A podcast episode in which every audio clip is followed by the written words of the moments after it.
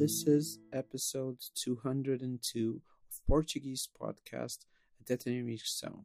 My guest is Laraine Newman, who was part of the Not Ready for Primetime Players, the original cast of SNL, and who has been in television and movies for the past 40 uh, something years. Uh, she does a lot of voice acting for uh, animated films and television. Thanks.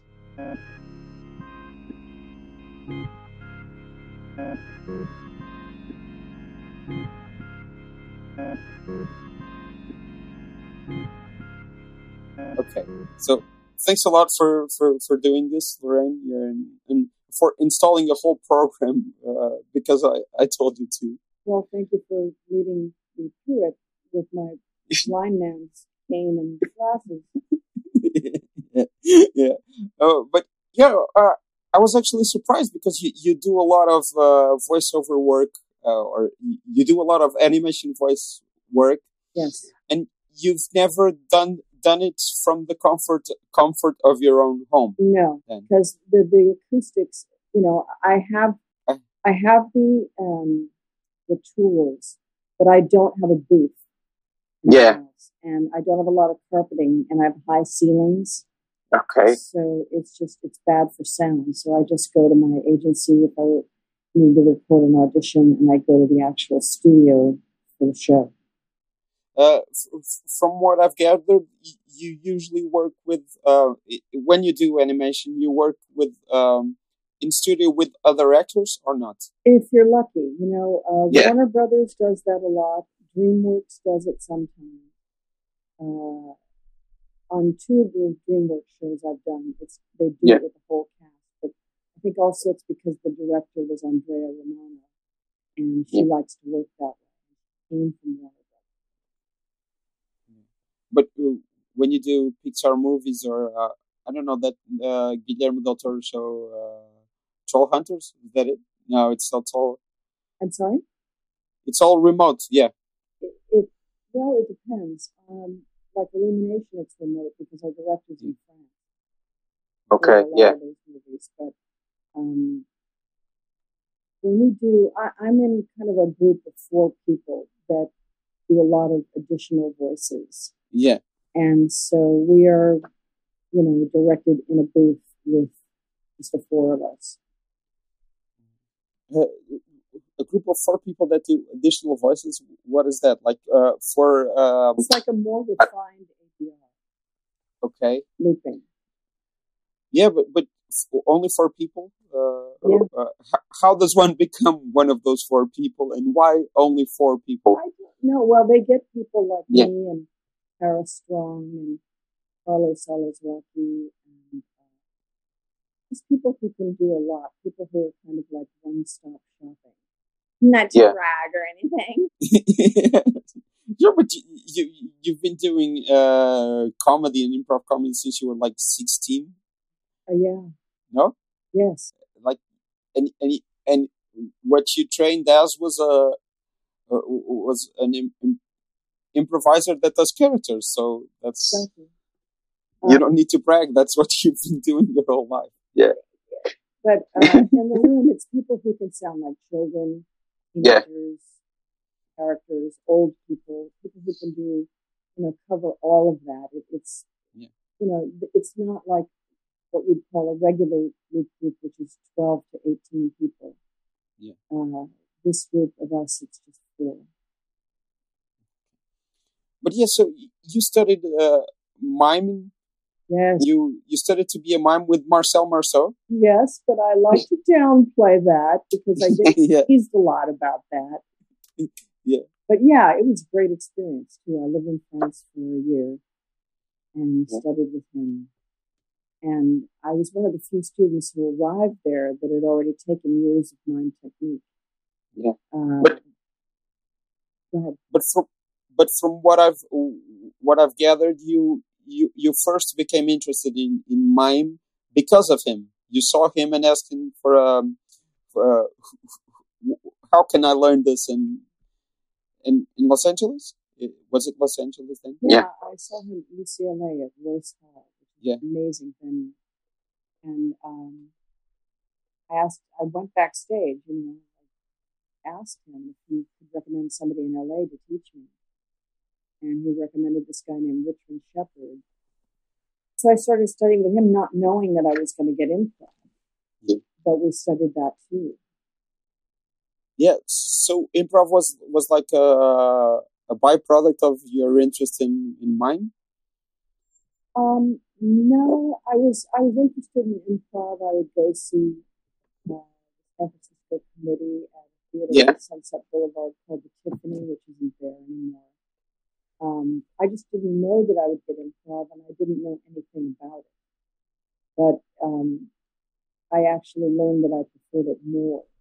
I, I, think I love them both, but you know, whatever I learned with mine uh, served me somewhat with improv. I mean, to this day, if I'm in an improv and I like create a prop of some kind, I really do not let go of it until I put it. Yeah, I've I've I've, I've heard you talking about that. Yeah. Yeah. But but uh, who who were who who was in the committee when you went to see it? Was Carl Gottlieb there? No. Yes, he was. My okay. God, you were just amazing. Really. It was Paul Gottlieb, Howard Hesseman, Gary Goodrow, Larry Hanks, um, was Rob Reiner a part of it? No. No. Well, actually, yes, he was in it. He was actually in yeah. it when I saw it too, when I was. Okay. This is before All in All in Family, yeah. Yes, it was. It, well, it might have been. I'm not sure when exactly was it All in the Family on because I. I think All in the Family is like 72. Let me just check. I have a computer in front of me. Yeah. I think All in the family is 1971. Okay. Yeah, but it was before All in the Family. Okay. Yeah, yeah, But he had also, um, you know, Rob was best friends with Albert Brooks growing up. Yeah, yeah. And so it's no surprise that he was interested in that kind of thing. Yeah, sure. But uh, speaking of Albert Brooks, I've, I've heard you talk about how you first started on SNL. Just to just jump ahead, and then we'll we'll come back to come back to that that you didn't want to move to New York. And now Albert Brooks did the, the, sh- the short films on, and he never went to New York. He never had to go to New York. Exactly. Yeah. I just, you know, um, so many actors, I think, that consider New York, if they consider a theater profession career, which yeah. I never did, I never really had any concept of what I wanted to do. I just knew that I liked doing characters and I liked doing comedy. But I never really, it never gelled in my mind as, as a, as a trajectory of any kind. Just, you know, kind of was very lucky in so many ways to be at the right place at the right time for all of these things. Because if it weren't for my sister, I would never have been in this group that we formed the Groundlings from. Yeah. Which, which is still go- going which is still going strong and, and, and feeding the, the the cast of SNL. Oh hell yeah! yeah, but um, so uh, you you you you saw uh, the committee, and then that was your first uh, contact with improv. Was my first exposure to it. Yeah. Yeah. And I loved it. I love the idea of being able to write your own material. Yeah. Uh, I wasn't always great at it spontaneously, yeah. You know, it's like when people ask me now to ad lib, I say, just give me a couple minutes so I can plan my ad libs. yeah. He's never that good at it.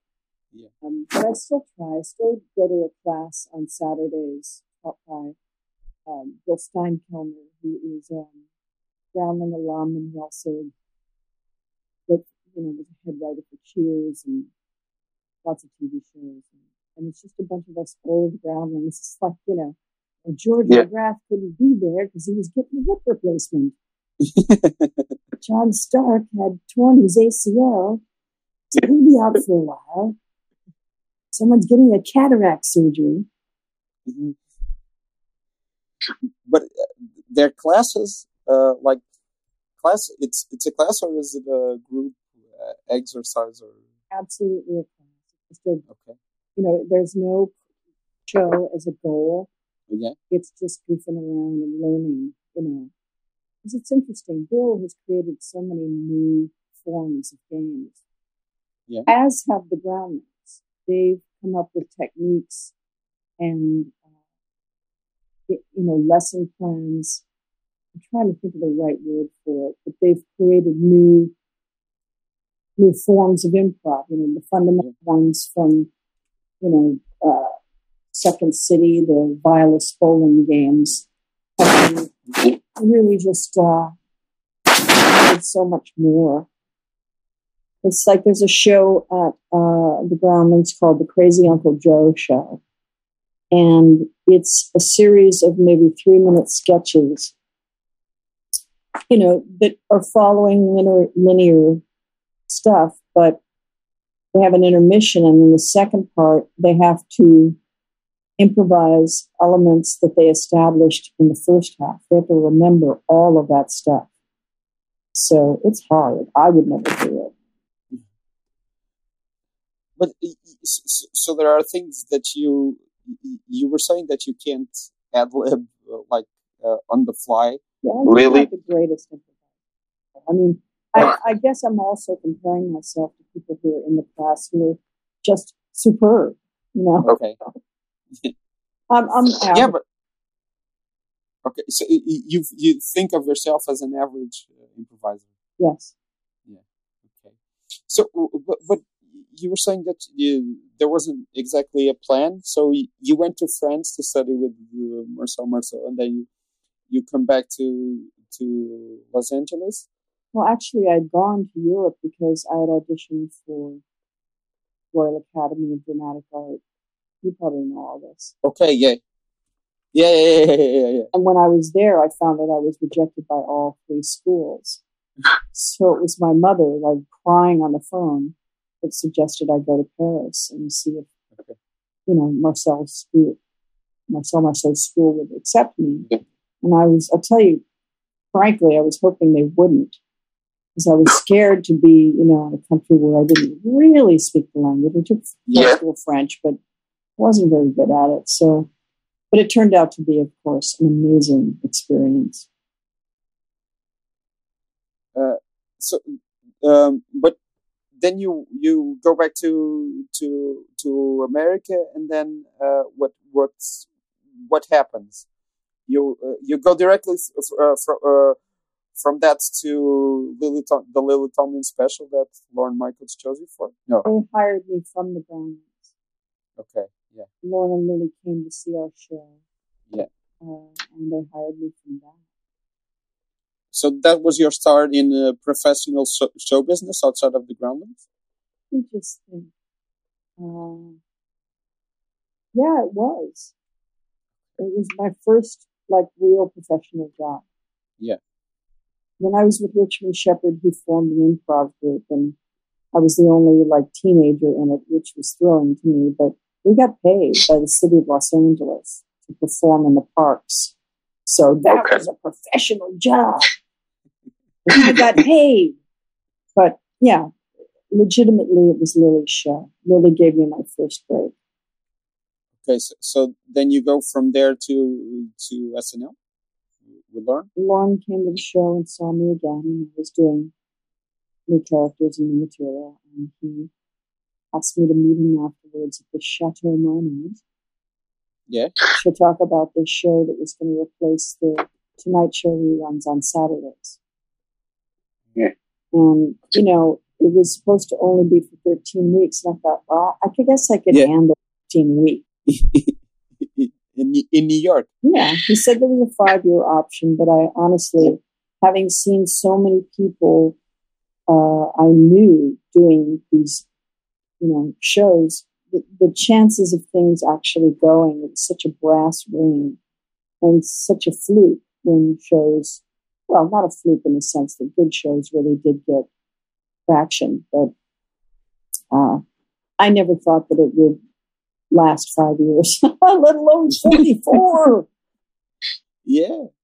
And then you, you, you, you went back for the for the 40th uh, anniversary. Oh, that was Yeah. so fun.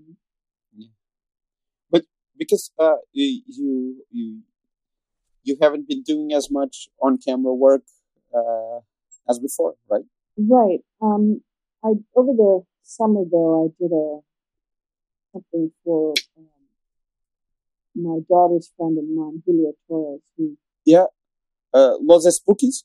Yeah. No. and I did an episode of Los Espookys. We shot it in Okay. Chile. Okay, I can't wait for that. It's him and Fred Armisen, right? Yeah. Okay, that that looks that looks really good. I I, I really like his uh, his stuff, like Me too. Julio Julio Torres stuff. Yeah.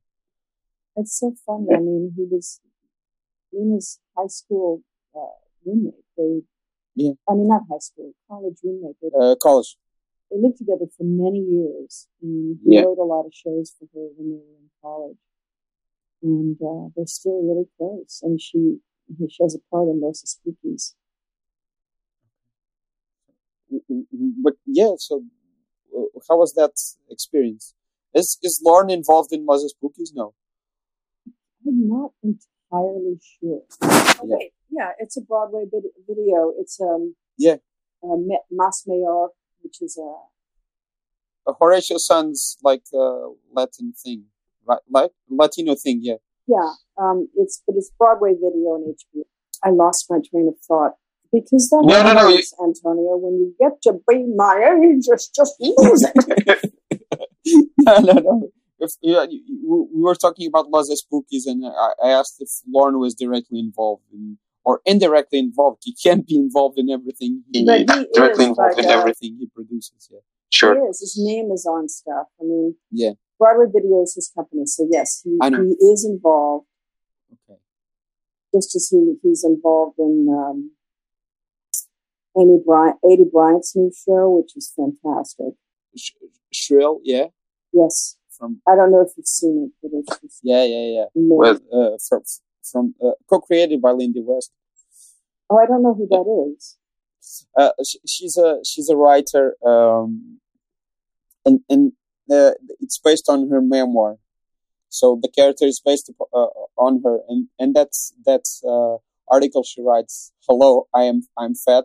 She actually wrote that article. Oh God, have you seen it? Had a good chance? Yeah, yeah, yeah, I, I just loved it so much.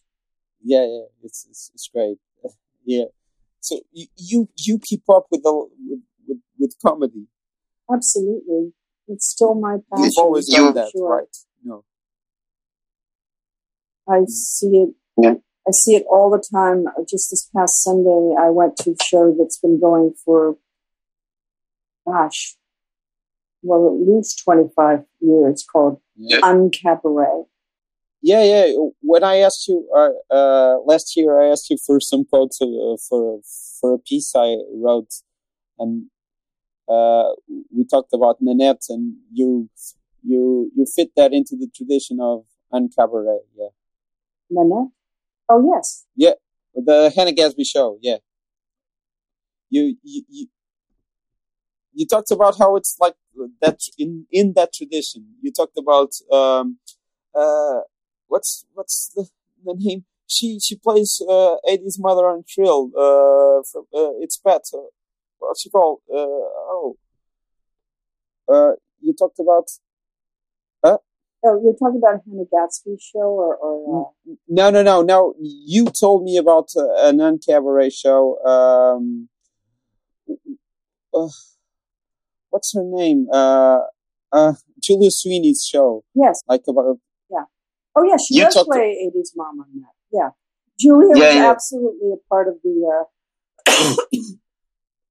a lot of groundlings. It was uh, Kathy Griffin, yeah Judy Toll. They were all part of Uncabaret. Um, Yeah. The wonderful Taylor Negron, uh, Dana Yeah. Gould, who I, that's who I went to see in Uncabaret this past Sunday was okay Drew, Drew Droege, um, Dana Gould and Kira Soltanovich, which is a great stand-up. Yeah. Danny Gould is a great stand-up too. Yeah. He's uh, he's a good friend. I'm actually doing a play reading with him tonight. Okay, great. Yeah. He also wrote for The Simpsons.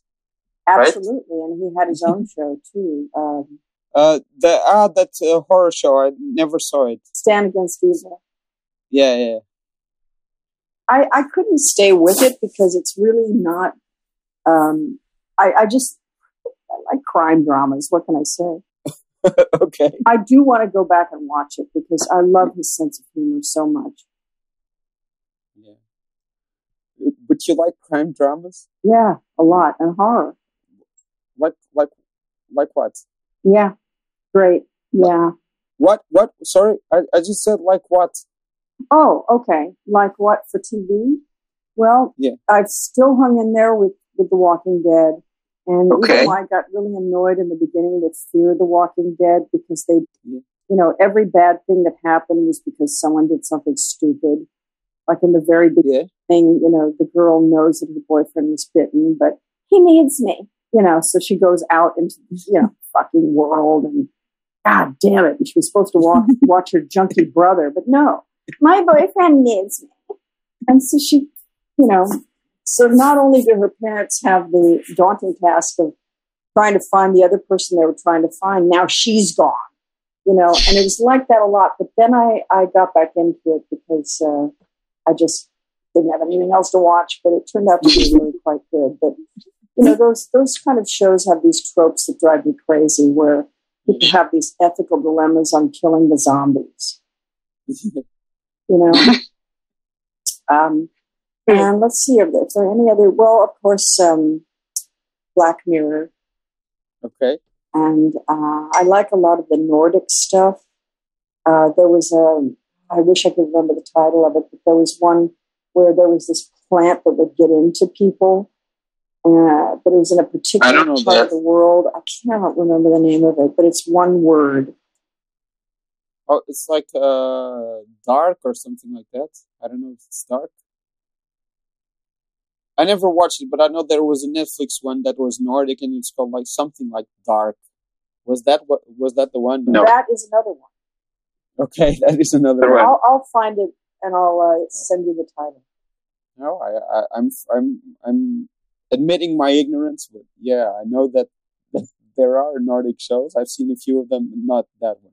Yeah, you already know so much, Antonio. I'm so impressed. I was. I, am not Antonio. I'm Rodrigo. Sorry. sorry, sorry. I have. I actually know an Antonio Noriega too. Uh, oh, okay. Yeah. No, no, it's fine. It's fine. we'll no problem. Let's cut it. What? No, no, it's fine. It's fine. It's fine. You can call me Antonio for sure. no, no, no. Yeah. Um, but yeah, so you, so you, how do you go from watching the the committee to being a founding member of the Groundlings? Is is it uh, because of your sister? You mean my interest in comedy? No, no, no. How do you go from going to watch uh, the comedian studying uh, mime and improvisation to being one of the founding members of the Groundlings? Absolutely, my sister she was in the original improv group that yeah. was uh, headed by Gary Austin, who had worked at the committee from the committee. Yeah. Um, he was in this improv group, quote unquote, and I was at Cal Arts and really unhappy. It wasn't my cup of tea. The only redeeming thing was that I was in this improv class, and we eventually did a show. It's how I met Paul Reubens. He was there with me. Okay. When I left, he actually uh, we got together and he asked me if I thought he should go there. And I said, absolutely. That's for you. Mm-hmm. So, so uh, but Paul Reubens developed Pee Wee uh, in the Groundlings. Uh, yeah. At the Groundlings, sorry. At the Groundlings. Yeah. Yeah. So, so it's it's it's more of um, a character based uh, uh, school of, of comedy, right? Yeah, that's um, absolutely the perfect way to describe yeah. it.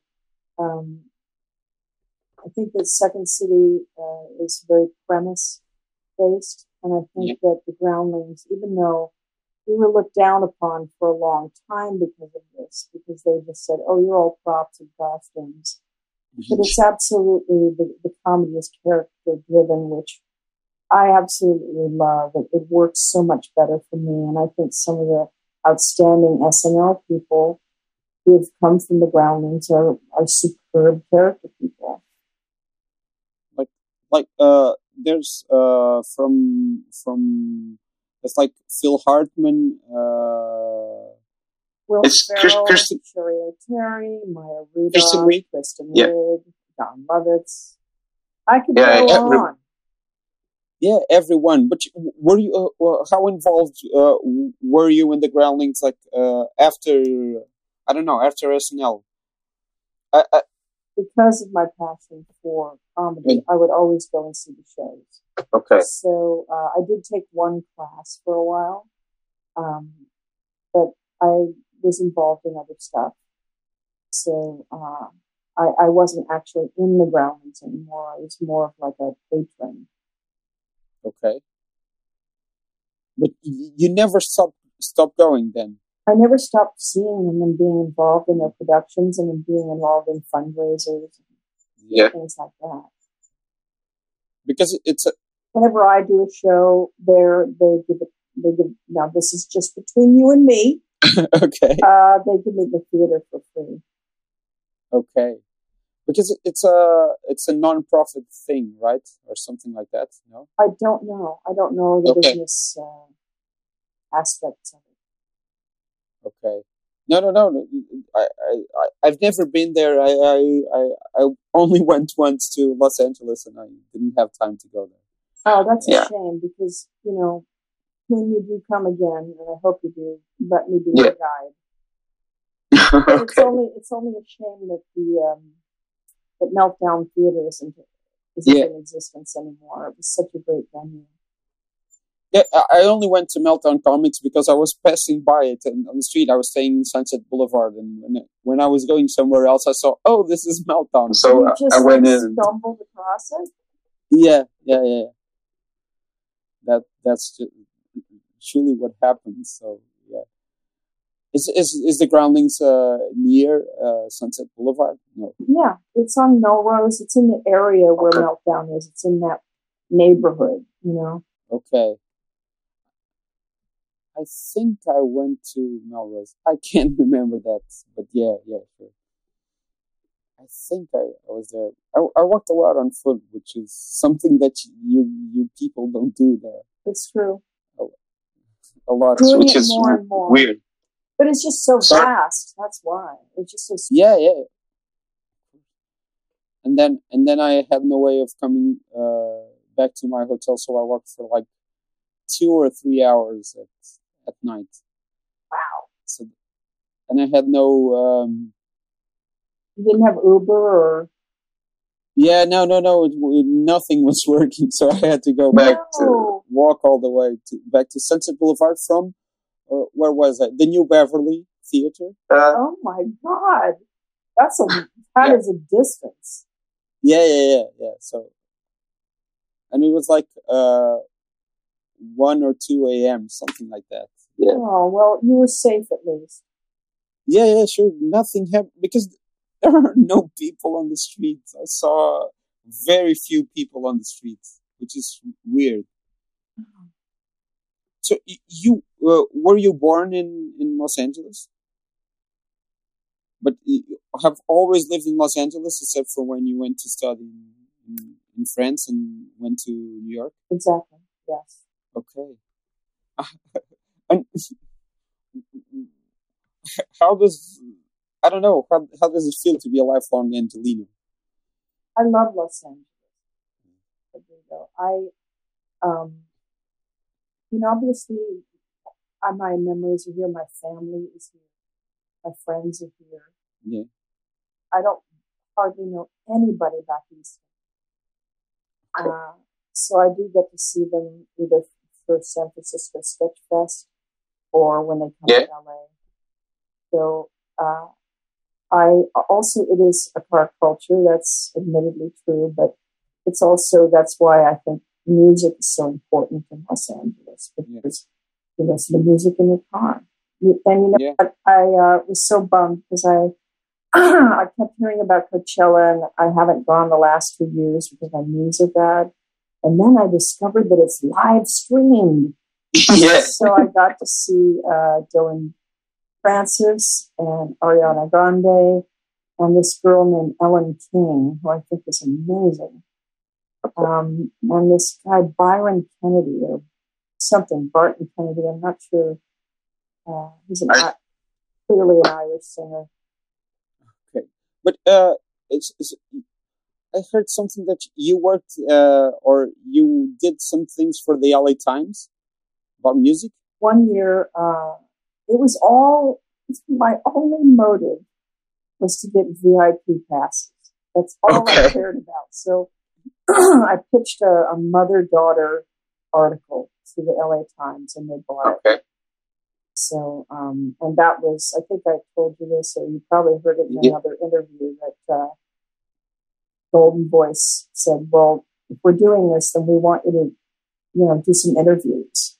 Yeah. And I was like, but I'm not a rock journalist, but I've always wanted to be one.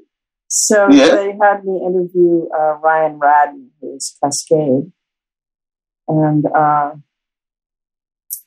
they were going to have me interview someone else, but I didn't have the time. But that was really fun.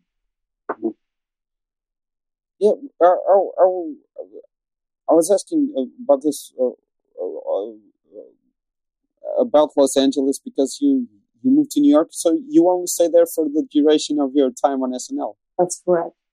And you were you one of those people that that was always uh, commuting back and forth, or not? I started making movies, so yeah, I did commute back and forth. And yeah, when I had time off, I went home. Yeah. Yeah, but do you do you hate New York? Or I liked New York for a certain amount of time. When I was there for the 40th anniversary, the temperature was in single digits, and I had never, ever been that cold in my life. Okay. And I had, you know, we were doing all this press, and I had an interview at NPR, and then 30 Rock was only two, three blocks away. And I wanted to take a cab, but I was too afraid that they would yell at me because it was a short drive. But I mean, I had an Arctic parka that I had actually bought when I was still living there doing SNL. Yep. And uh, I didn't know I didn't know about these things called gloves. so it was I was crying. It was so cold. I just could not believe that. it was almost like you know. Um, oh my God! What is that series of? Oh, of movies with Milla Jovovich about the vampires. Resident Evil. Yeah, it was like Resident Evil. The prospect of going one from one place to another So yeah. like you know that same thing in Resident Evil because you didn't know what horror was going to befall you. You've talked about zombies twice now. I have. Yeah. You know, I was thinking the other day how mad I am that someone created fast zombies. yeah. There's a new zombie show on Netflix, which I started watching. And I was mad because not only are they fast, but they seem to have some sort of strategy. Yeah. I, I, remember a few years back there was a, a lot of commotion. You you you talked about the Black Mirror, and the guy who who created Black Mirror, Charlie Brooker, had a show uh, like was now like 14 years ago, something like that, like 12 years ago, called The Dead Set, which is like uh, uh, there's a zombie outbreak in the Celebrity Big Brother, a reality show in I in love England. that movie. I met Andy Nyman at yeah. uh, there was like this um, at the farmers market in LA. Uh, there was like this little round table of writers. Paul Mazursky was there every, I think, Sunday, Saturday or Sunday, we'd all have breakfast. And yeah. I met Andy Nyman at one of those breakfasts, and he told me about that movie. Yeah, yeah. He's in it. Yeah, yeah, he's in it. He's, he's one of the characters. But Paul Mazursky was there? Paul Mazursky was there? Yeah, he was part of the, that set we had seen with the week. He's what? what so, so, sorry, it's like he, he he's been there for a, for like five years now. Yeah, this right? is a long time. Oh, okay, okay, okay. So no, but but yeah, the, those zombies were fast, and I remember uh, Simon Pegg who was coming off of uh, Shaun of the Dead, like wrote wrote an op-ed on uh, in the Guardian, like saying zombies should not be fast. I remember that. Well, was 28 well. Days Later? That had already come out, hadn't it? Yeah, yeah, yeah, yeah, yeah, yeah. They had some serious fast sounding there. Yeah. Yeah, but they shouldn't. I, I object. I am outraged. yeah. So, An outraged what, American. Yeah. But what was that that that table you were talking about with, with Danny Nyman and, and Paul Mazursky? What, what was that? It was when? When and what was that? It, was just kind of um, it, the actress Illeana Douglas, who I became. Oh yeah. She's the one that was going to this thing. She said you should really okay. join it. And I also there's a comedian named Ronnie Schell who uh, mm-hmm. was part of that, and I knew him from uh, okay. doing the one Roger Corman movie that I thought was like, this is it. I'm finished in this business. Okay. The Revenge of the Red Baron, and Tobey Maguire was my son, and Mickey Rooney was like my grandfather-in-law, and he was the most foul human being I ever worked with. Mickey Rooney? Yes. but you know, it's not good to speak ill of the dead, so we'll leave that. But no, no, no. I've I've, I've heard a lot of uh, I've read a, a, lot of bad stories about Mickey Rooney. It's nothing new. Well, I'm saving it for my memoir that I'm doing for Audible. Um. Anyway, uh, but yeah, it was them. It was like an. I'm trying to think of who else was at that table. Uh, that's all I can really remember. There were other yeah, sure, sure, sure. Sure, but Illeana Douglas is she's great. Yeah, she's a character. Yeah, yeah, yeah. I never, I, I, I've always loved her work. Yeah, it's uh, even before I knew her name. That's that's. She was always a a, a very welcome presence in, in movies from when I was growing up. Yeah, yeah and she's that's, really very innovative um, yeah. You know, she created that that show that was online that had integrated branded content because it took place at IKEA.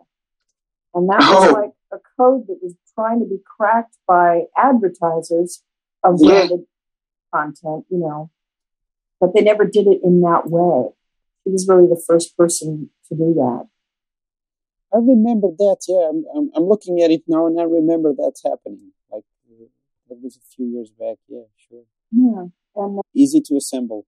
Yeah. Yeah, it's a great show, and and then she started doing these living room shows. And she just got a great creative mind. Yeah, and and and, and her, her her grandfather was also a, a very good actor. Oh yeah, Melvyn Douglas. Yeah, that's that's that's great. Uh, yeah, but yeah, I was thinking. Uh, I I don't know. Uh, you talking about Paul Mazursky it was like, uh, yeah, you've you've met a lot of uh, great and not great people. Know, As you've mentioned, Mickey so Rooney. Yeah, sure. I, I can't believe how many people. It's always six yeah. degrees of something. But um, wherever I go, when I'm with a new group of people, I always run run into someone that I, I know. That they're like, you know him? Like you to meet yeah.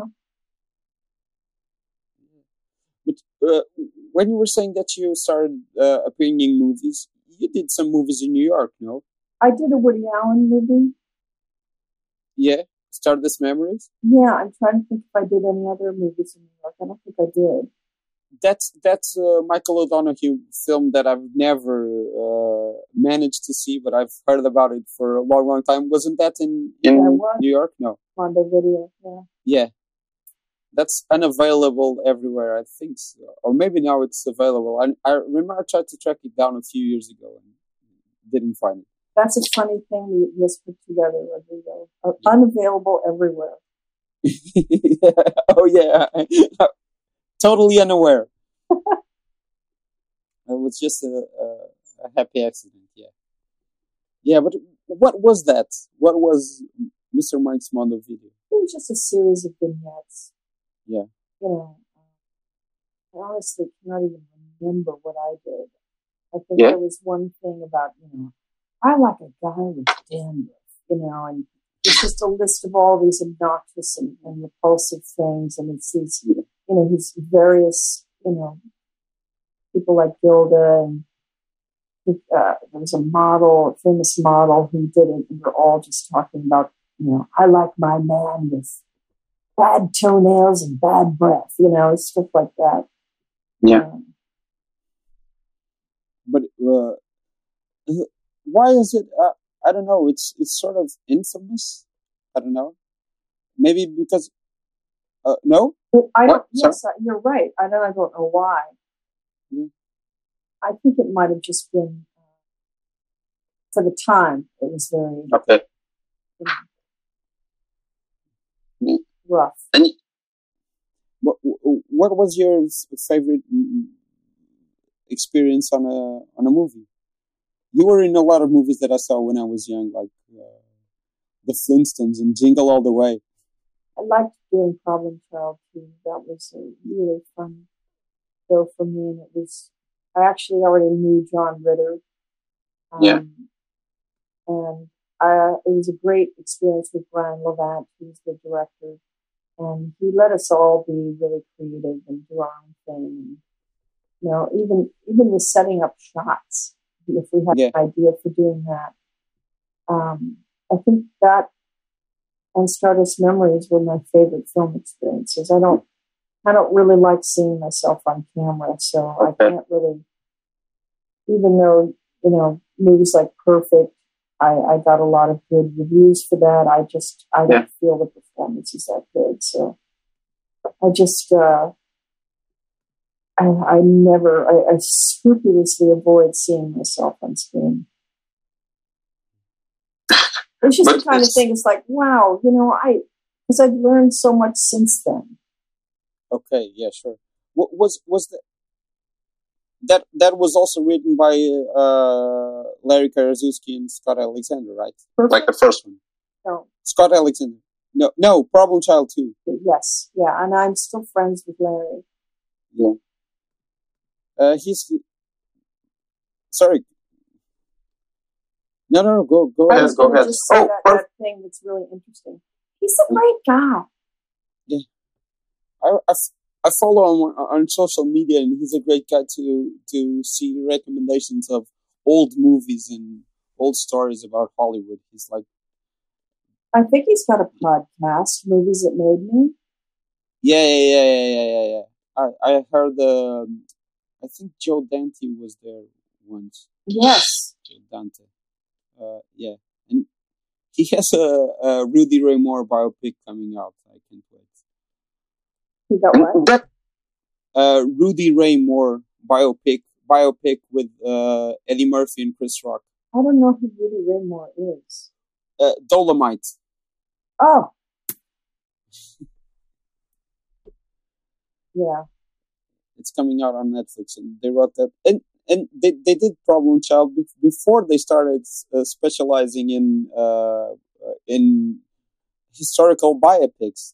Absolutely, yeah. That was their uh, that was their college years, I suppose. yeah. And yeah, oh, per- perfect. It's a movie with John Travolta and Jamie Lee Curtis. Yeah. Yes. Yeah. That's it. So, but uh, so you you are not terribly uh, uh, fond of watching yourself on screen. So that was why you tried to go more to voice acting? Um, yeah, because I really had a hard time auditioning for on camera stuff in general. Yeah. The, the, psychological block that I have. And mm-hmm. so, uh, and, and even when I was doing on camera work, I was not comfortable. I didn't really feel connected to the work. I didn't really feel like I knew what I was doing. So voiceover, I really feel like I know what I'm doing. And because I'm kind of you know, you can't see me. You can only. I trust my voice acting. I think that's the best way to describe it. I, I really trust my instincts and ability with voice acting. So, um, you, yeah. So, so as you were saying before, you've worked with a lot of different studios, uh, like uh, in voice acting. Is it? Is it? Uh, I don't know. It seems like um, uh, an area where it's it's not that hard to find work. Um, it actually is. It is. Yeah, because it's um. No, but when once you start, once you get into it, yeah. Um, it's still. I mean, there's a lot of competition out there. I think. Yeah. I've told this story a lot on podcasts, but one day I was uh, I auditioned for the role of a five-year-old British girl, okay, a seventeen-year-old Scottish boy, and an eighty-year-old Russian woman. And when I was done, I said to the girl recording me, I said, "How many people at this agency can do that?" And she said five. that was just our agency. Yeah. It's, it's a really specific talent. It's it's often. Yeah. I mean, I know how this has to sound, but it's it's very frustrating when they do what's called stunt casting. Yeah. Uh, that they do movie stars, you know, who they think will will make a difference to box office. Yeah. There are, I mean, when you look at something like The Incredibles, uh, those actors are really suited for those roles. They can do Yeah. that kind of work really beautifully.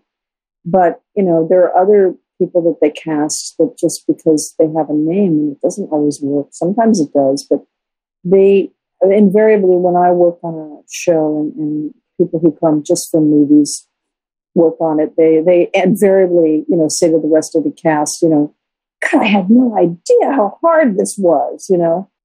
Yeah.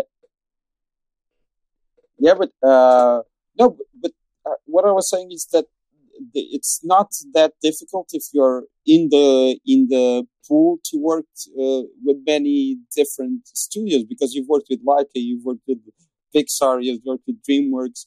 It, and I'm only talking about movies. Yeah, it is hard work, yeah, but um, again, you know, they're they're very loyal to uh, their rep company. Okay. They have a group of people that they feel like they can go to for certain Yeah. things.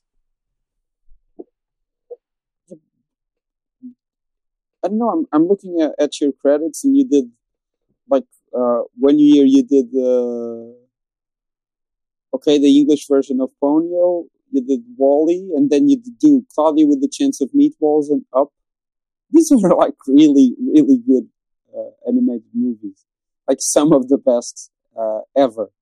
Yeah, Yeah, they are. Um, I just worked on Secret Life of Pets too, and it's just Yeah. you know when you're working on something that makes you laugh. Yeah. And that you as an adult would consider going to see because I don't see a lot of the stuff I do because it's not I'm not the demographic. of course. Um, but things like that, you know, uh, especially Secret Life of Pets, I just I love it so much. Yeah, I never never got to see the first one. Well, that's easily done. yeah, sure. Never, never, never saw the first one, but uh, yeah, but I don't know. You were you were one of the fears in Inside Out, right? Yes, um, I'm thinking I was Teacher's Fear. I can't remember. This is all Yeah. you know. You do it a year before it even comes out, so I honestly. I don't remember which character I did, but someone's fear, which is appropriate. uh, uh, I've noticed that some of your uh, those some of the I don't know some of the characters that seem to come out more easily uh, from you are the most more childish and uh, not very uh, self-aware characters or not very intelligent characters. Is that some, that's your favorite voice to do? Like you've done that voice like sometimes during this conversation. yeah, it's it's really the basic me. You know, you uncover all the the levels of sophistication, and that's what you'll find. Yeah, because I remember I saw a, a video of you on um, on David Letterman's uh, late late nights uh, like the neo superficialists. Uh, yeah, yeah, yeah. That was that was the days when you can call and say, "Hey, I have this idea. Can I do it?" They would, sure. You know, which was very yeah, nice. It, and that seems great. That that that that seems like something that uh, that shows don't do anymore. Yeah, I think that's true.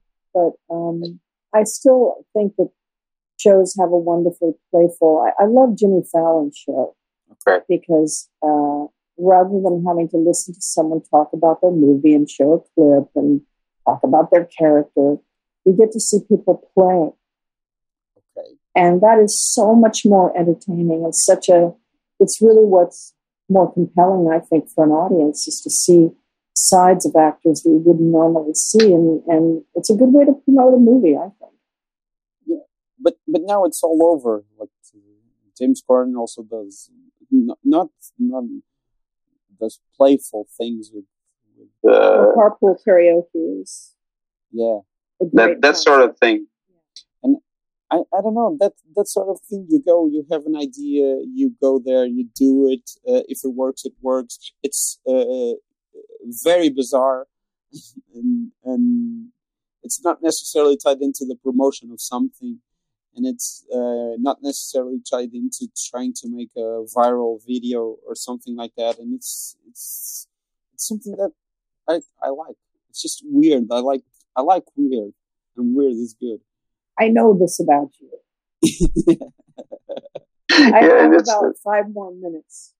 Okay, okay, no, no, no, it's it's fine. I'll, i think we can we can stop now. So this was a pleasure doing this. Uh, thanks a lot for. Thank you. I mean, what is what is the nature of your podcast?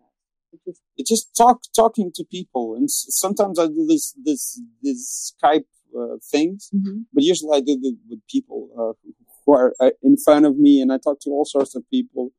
I don't know. It's just uh, there's not a. I wasn't planning anything. I was just talking to you. Yeah. Fantastic. Well, it was. It's really a pleasure. I mean, I always like talking to you online, and nice to actually hear your voice. Okay, thanks a lot. It was, it was great. Thank, Thank you, you, so much. I'll talk okay. to you soon. Okay. Okay. Bye. Bye bye.